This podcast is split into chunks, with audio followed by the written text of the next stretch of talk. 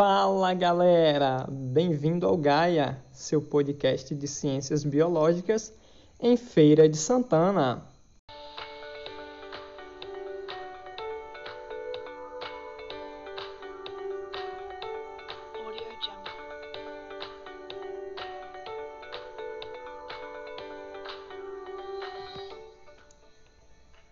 Hoje, então, pessoal, iremos tratar de um tema bastante interessante.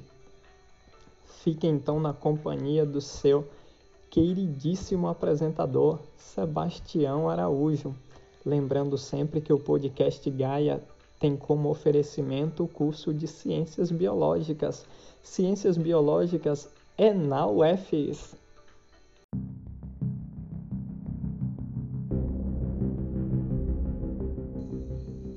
Como vocês já sabem, iniciamos sempre com um caso clínico. Então, bora lá! Paciente de iniciais TMWB, sexo masculino, atualmente com 9 anos. Durante a sua gestação, sua mãe fez acompanhamento pré-natal, sendo no total seis consultas que é o mínimo preconizado pelo Ministério da Saúde. Seu parto foi normal e ele, na condição de recém-nascido, obteve peso de 3 kg e 400 gramas, comprimento de 51 cm e perímetro cefálico de 33 cm e meio. Seu teste do pezinho apresentou resultado normal. Ele então foi amamentado exclusivamente com leite materno até os seis meses. Entretanto, frequentemente vomitava após as mamadas durante os primeiros meses. Posteriormente, então, iniciou a alimentação complementar com a introdução de frutas raspadas, sopas de frango ou carne bovina, arroz e verduras. Aos dois anos, iniciou a alimentação normal da família. A criança foi internada pela primeira vez em Teresina, quando tinha seis meses de idade, por apresentar vômitos e perda de consciência. Nesta primeira internação, foi diagnosticada erroneamente como meningite Após receber alta, foi prescrito medicamentos específicos para esta patologia. Em menos de um mês, o indivíduo apresentou novamente vômitos, crises convulsivas, chegando a ficar em coma, ficando internado por dois meses e meio.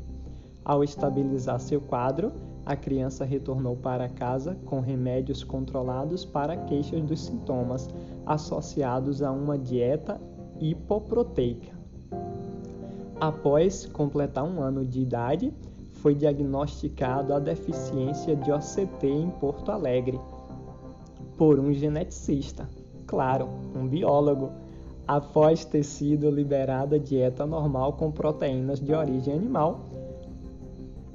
Pôde-se comprovar que a criança voltou a apresentar os sintomas e com isso se confirmou o diagnóstico de deficiência da OTC.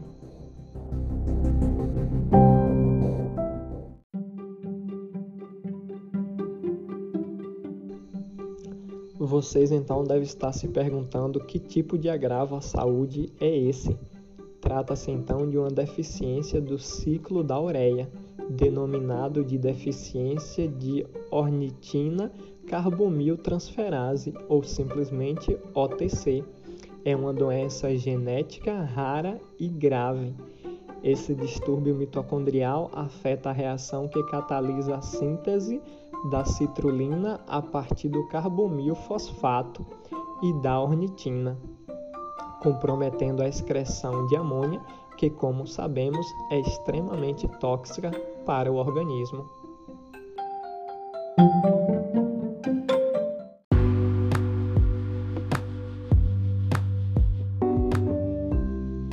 O ciclo da ureia é formado por seis enzimas distintas, sendo que três são encontradas na matriz mitocondrial: a sintase N-acetilglutamato, sintetase carbomilfosfatase, a ornitina carbomiltransferase. E as outras três se localizam no citosol. Sintetase aginosuccinato, liase aginosuccinato e aginase. Tal ciclo, então, é uma via metabólica que elimina o excesso endógeno e exógeno de nitrogênio produzido pelo corpo.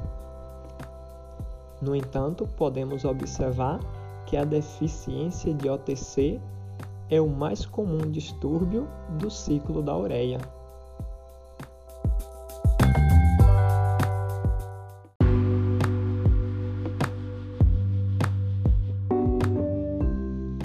Como consequência, temos o aumento da quantidade de amônia intracorporal, o que pode ser fatal ou produzir sequelas neurológicas no organismo, como atraso mental, dificuldades de aprendizagem e distúrbios psiquiátricos. Os casos de apresentação grave, com início no período neonatal, têm maior risco de mortalidade e de lesões em consequência não só da magnitude do acúmulo, mas, sobretudo, do tempo de exposição a esses níveis e da instalação do aumento de pressão intracraniana.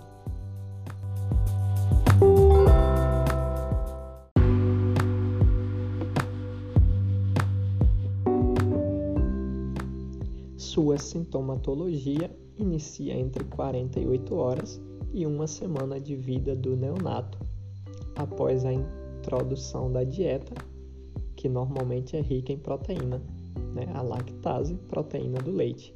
Então, os recém-nascidos apresentarão letargia, sonolência acentuada, hipotonia, vômito e instabilidade térmica.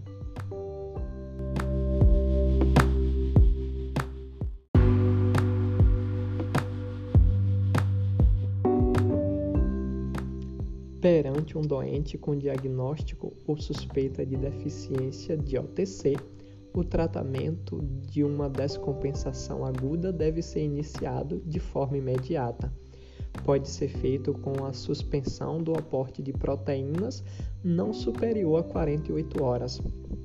Pode também se promover o anabolismo, a administração de fármacos depuradores de amônia e fazer a manutenção do paciente além de que, em determinados casos, deve ser orientado para transplante hepático antes que estejam instaladas alterações neurológicas. Vale ressaltar que o tratamento de manutenção deve ser individualizado caso a caso, de modo a garantir o crescimento e o desenvolvimento adequado e minimizando o número de descompensações.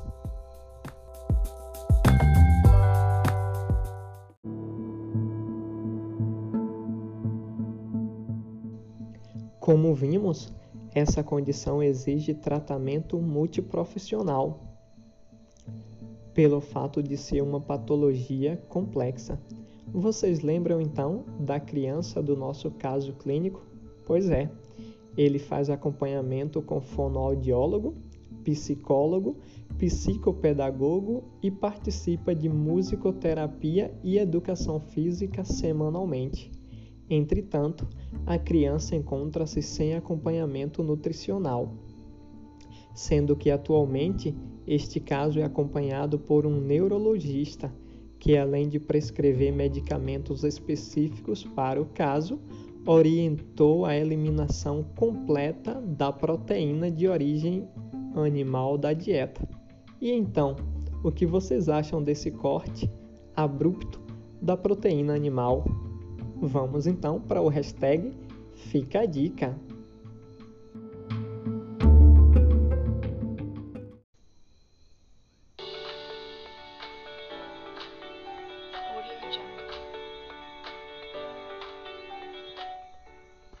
E o hashtag Fica a Dica de hoje leva em consideração a falta de acompanhamento da criança por um nutricionista.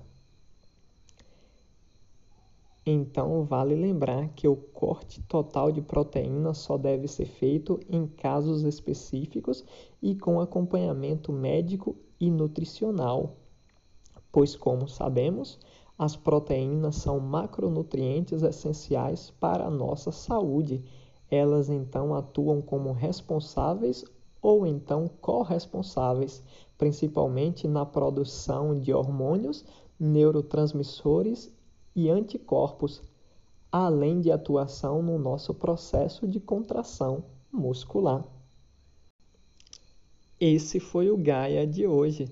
Lembrando que o nosso podcast tem sempre o oferecimento do curso de Ciências Biológicas, e Ciências Biológicas é na UFES não esquecendo que nesse período de pandemia o consumo de álcool aumentou, porém ele não deve ser apenas ingerido, deve ser também utilizado nas mãos como forma de proteção. Fiquem todos bem, um forte abraço e até a próxima!